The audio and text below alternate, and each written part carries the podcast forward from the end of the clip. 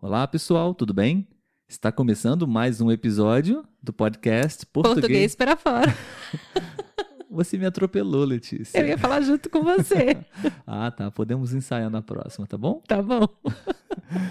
Ahn, pois bem, pessoal, esse é o podcast Português para Fora. e meu nome é Olavo. Meu nome é Letícia. Letícia está aqui hoje improvisando no nosso programa, né? Tentei, Letícia? mas não deu certo.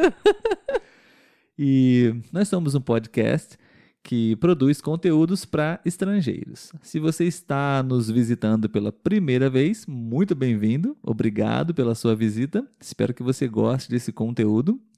E gostaríamos de convidar você também para poder conhecer o nosso canal no YouTube. Se inscrever no nosso canal, assistir os vídeos também que nós temos lá, ok?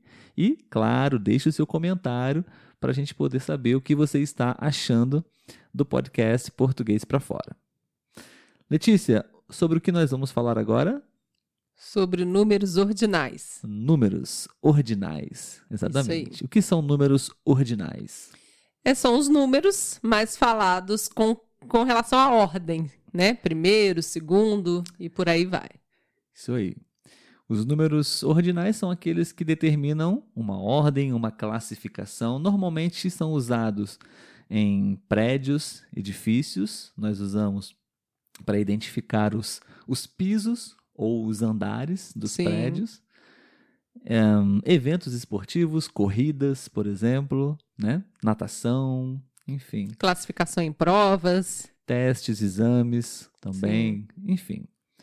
É, hum, eu pensei da gente dar uma passada bem rápida nos números ordinais, porque até mesmo nós brasileiros temos uma certa dificuldade a partir de certos números, né? Sim, com certeza. Eu só sei os primeiros ali. Exatamente.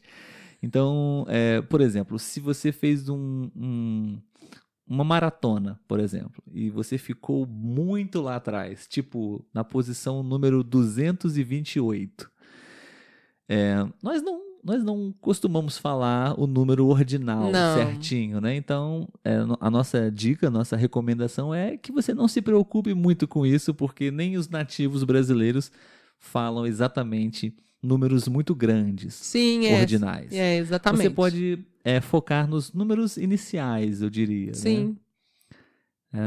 Vamos lá então, Letícia. Do número 1 ao 10, você poderia dizer pra gente, Sim. pausadamente, Pega a sequência aí, hein, gente. Primeiro, segundo, terceiro, quarto, quinto, sexto, sétimo, oitavo, nono e décimo. muito obrigado, De Letícia. nada. Geralmente usamos, como já falamos, né? Esses números em edifícios, por exemplo. Então, é, seria, por exemplo, quarto andar, décimo andar, oitavo andar. Ou piso também, usamos essa palavra. Sim.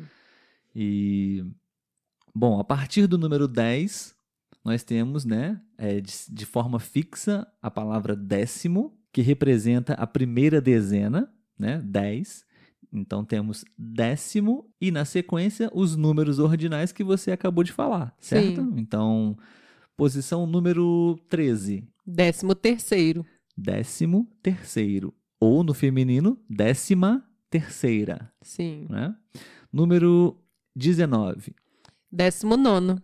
décimo nono, ou, no feminino, décima nona. Sim. Né? A partir do número 20, nós temos a segunda casa de dezenas. Sim. Qual é? Vigésimo. Vigésimo. Então, se porventura você precisa vir ao Brasil e precisa comparecer a, a um escritório Sim. no andar número 24, como você pode falar, Letícia? É o, an- é o vigésimo quarto andar. 24 andar. Muito bem. A partir da terceira dezena, como nós falamos, Trigésimo. trigésimo. E o mesmo raciocínio, Sim. trigésimo mais os números ordinais de 1 a A 9, né? Número 33, Letícia. Trigésimo terceiro. Trigésimo terceiro. Muito bom. Bom, agora, Letícia, vamos para casa das quatro dezenas. Aí já Como começa seria? a complicar.